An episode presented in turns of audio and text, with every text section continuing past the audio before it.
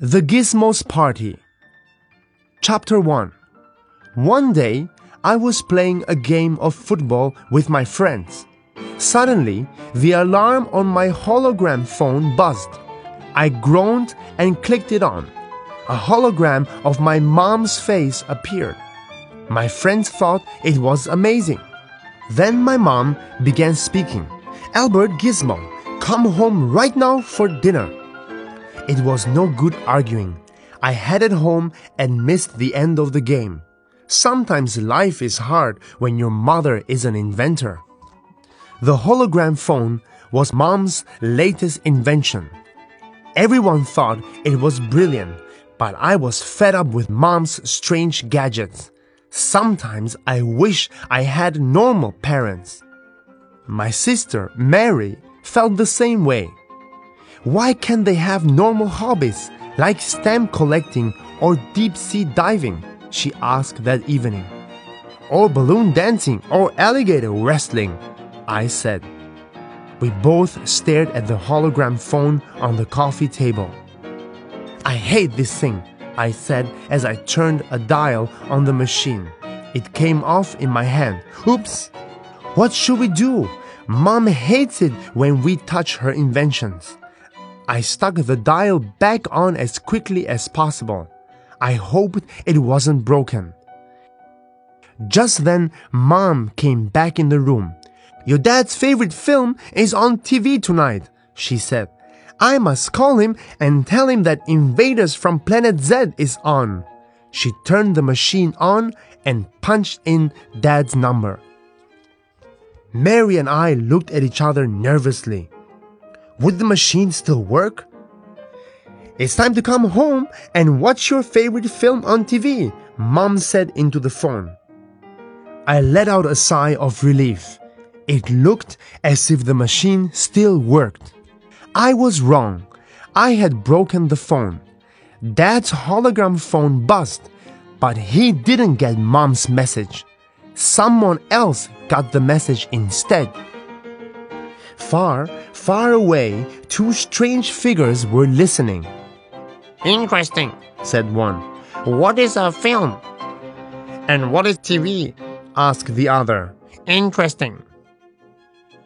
Chapter 2 Back at home, Mom was getting worried. The film is starting, she said. Where is your dad? The doorbell rang. Mary answered it. The next thing I heard was her screaming. Two aliens were at the door.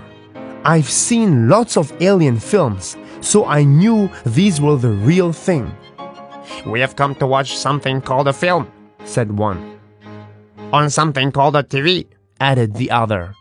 What do you say when visitors from another planet are at the door?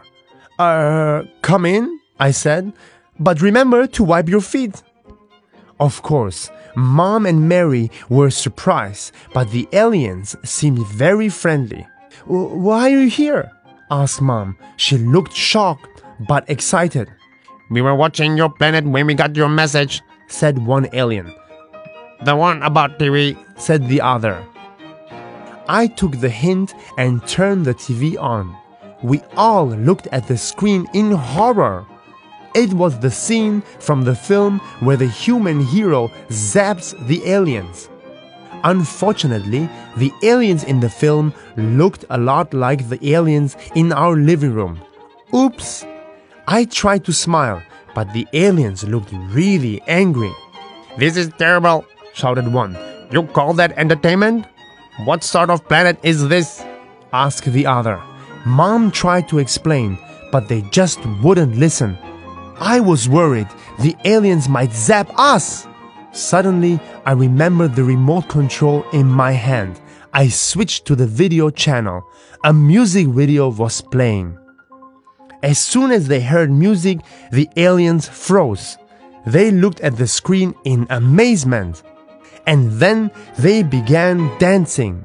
Well, I think it was dancing. They sort of jumped around the room, waving their arms and giggling. When the song was over, one alien gasped.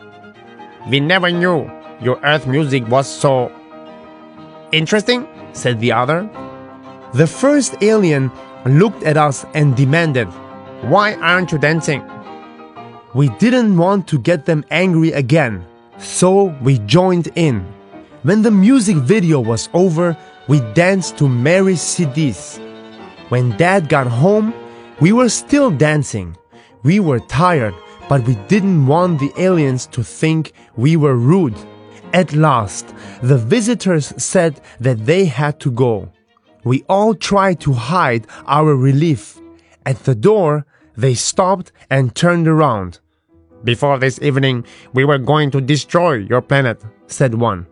But we have decided not to, said the other. Your music is too interesting. Before they disappeared in their spaceship, they waved and shouted, We'll see you next week for another party.